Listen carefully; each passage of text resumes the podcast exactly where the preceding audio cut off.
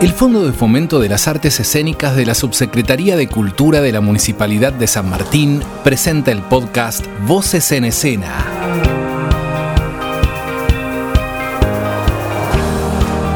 Con nosotros sus anfitrionas, Evangelina Tedesco y Claudia Sichetti.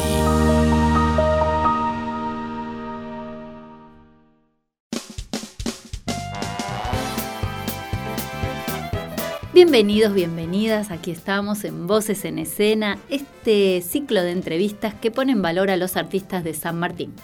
Hoy con nosotras, Federico Lotito, bailarín de tango. Hola Fede.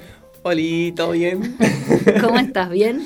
Estoy excelente. Ay, pero bien. Por favor. Con un poco de catarro. O sea que podemos escuchar alguna tos en el medio. ¿Cómo está? ¿Es válido? Lo dejamos hay que toser. La gente tose en general a veces. Te dimos para elegir así dos años que vos consideres como importantes, bisagra en tu recorrido como artista escénico y elegiste dos años muy pegaditos, 2016-2017. Contanos de a uno, aunque estén uno al lado del otro. Bueno, mirá, 2016 fue el año en que yo entré al taller de danza contemporánea el Teatro San Martín. Me acuerdo que había hecho de todo para poder entrar y, mm, o sea, antes de ese tiempo yo había empezado a estudiar en 2014, no, 2011, eh, folclore y tango y, me decidí por ir para ahí. Me habían dicho, podés entrar al teatro, qué sé yo, y bueno, yo dije, bueno, dale, a por ello. Y además me interesaba. Y, y bueno, después de un intento en 2015, en 2016 quedé. por eso fue bisagra como que entré al taller del Teatro San Martín. Ahí empezó la, carrera como más tirando a danza contemporánea. Bien, ¿y qué edad tenías en ese momento? 21. 21, o sea, eras bien joven, joven, joven, joven. Ahora lo sigo siendo. Sí, por supuesto. Aparte, si lo vieran como el look que tiene, irradia juventud, mucho color tiene Fede, está vestido con mucho color. Decíamos que en ese momento entraste al taller de danza contemporánea del, Teatro San Martín. Del Teatro San Martín, perfecto. Y Estoy pensando en un entremedio. Vos terminaste el secundario y ¿qué hiciste antes de entrar al taller? O sea, porque 21 tenías cuando entraste al taller. ¿Qué hiciste en el medio? Yo estaba, en realidad yo empecé a bailar, o sea, aprender danza. Eso me interesa. En, 2011 dije, ¿no? Sí, 2011 fue. Fue casi cuando empecé polimodal. No es polimodal, era el, ciclo superior en mi caso. Bien. Folclore y tango. En sí lo empecé como un hobby. No, no, iba, no iba a significar más que eso. Era como para distraerme y demás. Y eh, cuando terminé la secundaria ya estaba cerrando esa carrera, era una carrera de intérprete que estaba en caseros. Em, me quería terminarla, no me gusta dejar las cosas a la mitad. Y bueno, le quedaban dos años ahí. Y yo en ese tiempo, con la ayuda de mis viejos y además trabajando, seguí, terminé la carrera y en ese tiempo también me trabajé en la Shell y con esa plata me pagué las clases de clásico que necesitaba para, para entrar al taller. Con eh, Luis Baldassarre fue y con Héctor Barriles. Son dos más. Ah, hay una profe de acá que hacíamos clase ahí en esa escuela que creo que está acá, no me acuerdo ahora, se llama Amalia Farinato. Em, que ella me, me, fue guiando también, digamos, en qué hacer, qué no hacer, etc. En ese momento me acuerdo que estaba acá en la escuela de danzas. Eh, ahora no sé. Pero bueno, eso fue lo que hice y después entré. O sea, fue un tiempo de estar lidiando con trabajo, con clase. Era empezar a las 6 de la mañana y terminar a las 12 mm. con el espíritu medio destruido ah, porque estaba cansado. Y, nada más. y el 2017, que es el año inmediatamente posterior al ingreso al taller, a la escuela de danza contemporánea de San Martín, ¿qué pasó? 2017. Ah, 2017 pues yo había entrado, sí. pasé a segundo año del taller, que, que linda experiencia, o sea, todo el taller fue una experiencia muy interesante y y en el segundo año había salido una convocatoria dentro de lo que es el Complejo Teatral de Buenos Aires eh, para acompañar al grupo CRAP. Ah, bueno, yo me, presenté a eso. En realidad fue como quien puede, va. Y dije, bueno, ¿por qué no? Me divierte. Y mm, fuimos con dos amigas, me acuerdo. ¿Qué pasó? Hicimos las presentaciones en el momento en el Teatro de la Ribera. Pasado el tiempo, fue un tiempo también como sumado a todo el trabajo del taller, terminar el taller, los ensayos de, de eso y todo era también de 6 de la mañana a 12 eh, ahí ATR y pasó el 2017 que luego de todo ese periodo viajamos a Chile. por eso fue bastante, me acuerdo todavía de todo lo que pasó ahí con mucho lujo de detalles. Y fue el primer viaje que hiciste así como. Como artista, tal cual. Había hecho otros, pero eran dentro del país, uno a Santa Fe, me acuerdo, y era más dentro de la institución. En este caso fue eh, profesional, digamos. Y como intérprete en danza contemporánea, no como representante de la escuela de... Que no le quita mérito, pero, pero era otra cosa para mí en ese claro, Claro, claro, significó otra cosa en tu recorrido. Sí, que es lo que buscamos. Y viajar en avión que nunca había viajado en avión. Ah. Trabajaste con Luciana Acuña y Luis Bisotti. Ay, sí, sí, dos seres del bien que tienen una mente flayera. Luciana Acuña fue jurado dentro del Fondo de Fomento de San Martín. Ah, sí, mira. No creo que me hubiera reconocido igual, pero bueno. Pero, no, porque ella era re olvidadiza en ese momento, pero una ídola. No, no, todavía no entendía cómo, cuando estaba ahí con ellos, ella puntual, era una mujer bastante, no sé, adulta, digamos, pero que tenía un físico, em, se movía de acá para allá, hacía de vuelta para acá. Digo, no puedo creer, mujer, que con esta edad que tenés, porque sin ofender, pero era, era grande de, para mí, además. No, y no era que tenía, ella tenía formación en teatro físico más que mm. otra cosa, y de repente esa se tiraba, tipo, se le tiraba encima a Luis, que era un coso así. Em, y sin drama, se tiraba encima. Pero por decirte, estábamos ella en, una pata y él en el medio del escenario, en la ribera, que son unos 2-3 metros de distancia. Eh, no, 2 metros, estoy exagerando. Y ella de ahí, sácate. Sácate. Eh, y me sorprendió un montón trabajar con ella. Em, nosotros igual en ese momento hacíamos como más de reemplazo de ellos, eh, o sea, reemplazo de, personaje de la obra, que no me acuerdo cómo se llamaba, el futuro de los hipopótamos, creo que era. Em, y nosotros hacíamos como los dobles de ellos. Em, yo me acuerdo que tenía por una cabeza de pescado que no, era como, no me gustaba realmente el, la cabeza de pescado, me parecía muy poco estético, pero bueno, las cosas personales en eso. Eso fue y estuvo muy bueno ir a viajar ahí, dado que fue em, realmente todo el viaje pago, o sea, todo lo que es artístico, lo que yo conocía artísticamente hablando, del viaje pagado, después la plata que nos daba y, mismo nos dijeron, que fue, eso fue lo más lindo, creo, extender el pasaje. Entonces, como que nos quedamos ahí un rato solos por la nuestra. Divino. Eh, disfrutando un poquito y no trabajando. Porque viste que a veces piensan que el artista no trabaja en realidad. Vos comparabas antes de entrar al San Martín tu trabajo de playero, que te reíste cuando, ¿no? En, la shop. ah, en el shop. Bueno, era playero, ojo. Era en la ojo, pero en la Shell. Era en el shop. Estamos tirando así publicidad gratuita. Bueno, no importa. En la estación de servicio, ¿no? En el shop de la estación de servicio. Digo, y ahí trabajabas en algo que evidentemente no te reconfortaba, pero estabas trabajando y eh, cuando te empezaste a formar en el 2017, que te pones a trabajar también, digo, ahí también estás trabajando. Y terminabas ah, agotado y tus jornadas eran larguísimas.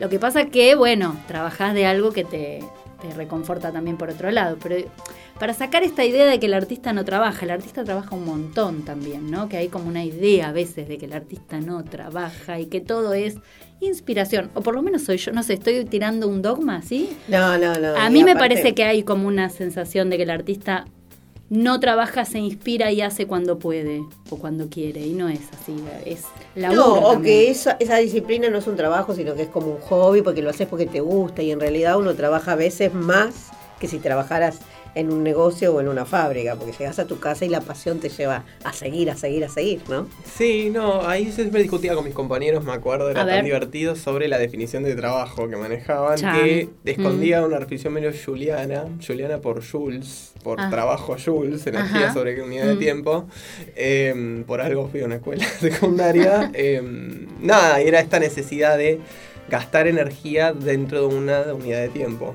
Em, parecía que no, vos decís, en serio. Y sí, hablaba mucho de eso, de tiene que cumplirse un horario de pe a pa, una diferencia de tiempo, un, delta, sobre el cual cierta cantidad de joules eh, usar, ¿viste? Y era algo que entraba ahí en el contraejemplo, le decía yo, igual esto hablar con mis compañeros era tan gracioso porque yo les mencionaba Jules y viste el cerebrito un poquito. Eh, ellos que me hablan, pero era una cuestión de voy a lo hecho. Querés cierta energía determinada distribuida en un rango temporal. Y a eso sacarle número. Y nada, ¿no? Ponele que sucede, le decía yo, no es razón directa a la calidad del producto que hagas, le decía yo. Y cuando, o sea, como entonces, si sucede esto, entonces voy a ser una gran obra, un gran artista Así como por tener de, ¿cómo es que mencionaste? Em, dijiste inspiración. Así como la inspiración, no la pueda tener el que trabaja todos los días en un horario jornal. Entonces es una mezcla, pero yo siempre entraba en esa discusión. ¿A qué llamas trabajo? Eh, ¿Viste? Nada. Está bueno, está bueno pensar qué es el trabajo, qué es trabajar. Está bueno. Habría que buscar la etimología de la palabra también, que a veces te tira como... Pero nos estamos poniendo súper filosóficos, capaz, ¿o no? Bueno, no sé, Romina me abre los ojos y me dice, yo qué sé.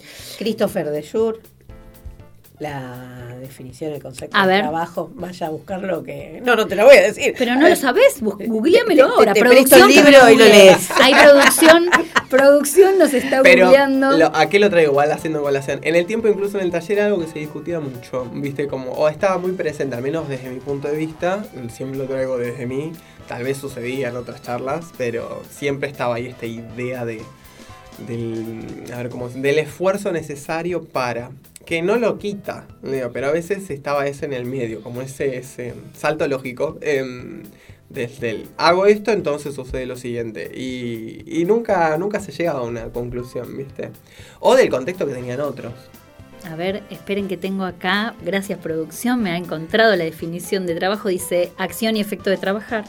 Ocupación retribuida, cosa que es resultado de la actividad humana, operación de la máquina, pieza, herramienta u utensilio que se emplea para algún fin, esfuerzo humano aplicado a la producción de riqueza en contraposición a capital, lugar donde se... Miren la cantidad de... O sea, está bastante compleja definir, eh, pero yo quiero la tuya. Bueno, ya vamos a encontrar la de, la de Claudia que nos tiró ahí una data que está buena. No, bueno, pero incluso había compañeros míos que tiraban más. Era muy una compañía que además haciendo el taller estaba haciendo licenciatura en relaciones de trabajo yo la admiraba. Eh, mismo en un momento yo me sumé a esa porque también estaba estudiando a la par otra carrera y medio era ese palo yo, viste, también.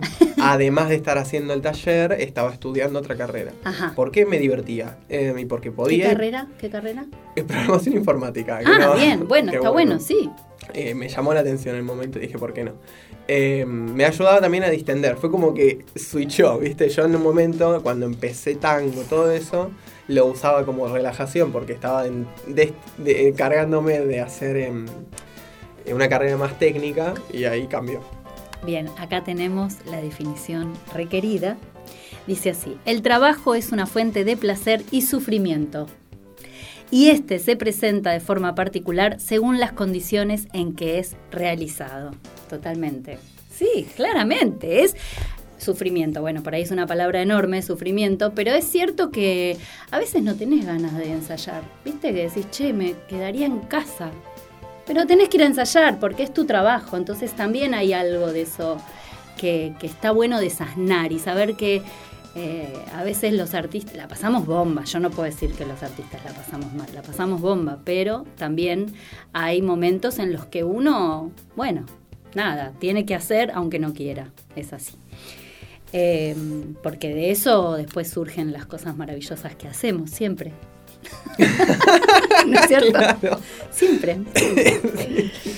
Bueno, Fede, ¿y hoy día qué estás haciendo? ¿En qué estás trabajando, Fede, hoy día? Hoy estábamos con, bueno, eh, bailando tango con mi hermana, justamente, ella es la que te decía, y... ¿Cómo se llama tu hermana? Micaela Lotito. Micaela Lotito. Ella creo que acá vino a hacer algo, porque ella es cantante también. Yo no. Em, tal vez canto, pero desafino.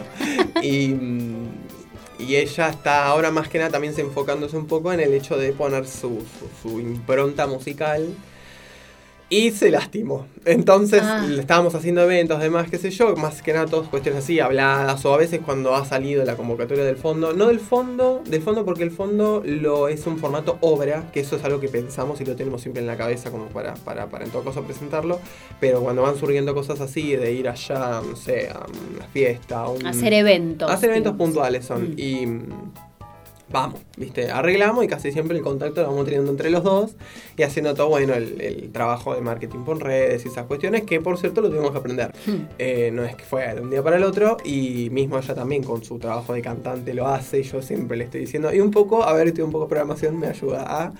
eh, a concretarlo eh, y entendiendo los ritmos, ¿viste? Pero bueno, detalle. Más que nada va por ahí. Después alguna que otra audición de compañías, pero justo ahora le pasó esto y manteniendo clase de tango, obviamente, con Guido y Flor, campeones de tango del 2013, del Mundial de Tango, eh, que bueno, nos dan clase. Ahora justo ella se lesionó y está como en impas, porque como trabajamos en pareja, no es que vamos uno o el otro, sino que estamos los dos, no se hace la clase. Bien. Ahí cuando se recupere ya podemos, podremos retomar y ahí más o menos reiniciar la actividad. Pero ella también está como decís, del 6 de la mañana a 12 de la noche así, todo el tiempo. Mm, Eh, haciendo. porque está moviéndose, valga, valga la- el aforismo. Pero Mm. sí, y en ese interín es ese cuidado también que yo le digo Mico. Eh, un, poco, un poco lo que me aprendió a hacer el taller, por cierto, en ese, en ese trabajo, en ese aterreísmo, fue mm, a cuidarme. Pero aprender también, aprender sí, a, a sí. que este es mi instrumento, este es mi instrumento de trabajo, así como ella cuida su voz, por ejemplo. Como si no fuera parte del cuerpo, pero bueno, eso es otro debate. Eh, nada, yo aprendí a cuidar el mío. Eh, eh, a mío como que además es mi instrumento de trabajo. Y un poco iba a ir a eso que decías antes, de querer ir a ensayar aunque no quiera. Y ese no quiera, muchas veces me pasó que era que estaba enfermo. Y escuchar Y- eso también, ¿no? Un poquito a veces. El- el- el- lo que pide el cuerpo también. No, y que a veces no puedo. Y estamos, eh, yo pensaba, me encontraba en ese, eh, en esa línea borde, que no había otro reemplazo para mí, porque el trabajo era independiente, o sea, Claro. era autogestivo. Sí. Y pedirle a otro era, bueno, hacer otro contrato. O sea, no contrato firmado sino contrato de palabra, otro Sí, compromiso. Sí. Yo le dije que sí a algo y no le puedo avisar con el tiempo suficiente para que lo arregle a quien sea, al equipo, al grupo en el que estábamos, a mi hermana, a quien fuere, como para que el, el- el compromiso tomado sea realizado, ¿no? Claro. Y no resulte en un- una promesa incumplida. Y eso pasaba, entonces yo tenía que ir igual. Me acuerdo una de las presentaciones que hice acá, yo estaba con un dolor de panza, pero, Tremendo. pero me agarró un día antes de la presentación, me acuerdo.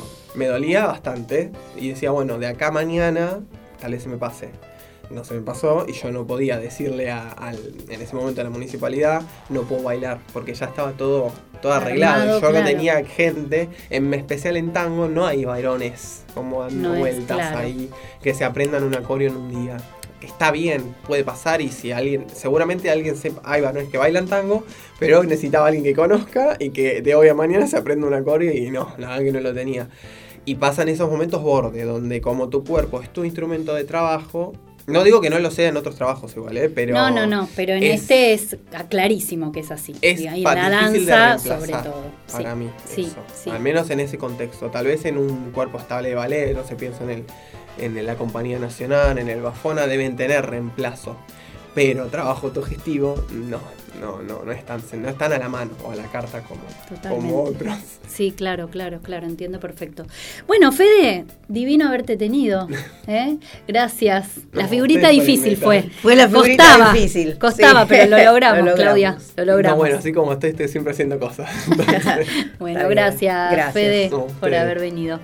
Y nos encontramos en el próximo Voces en Escena. Chao.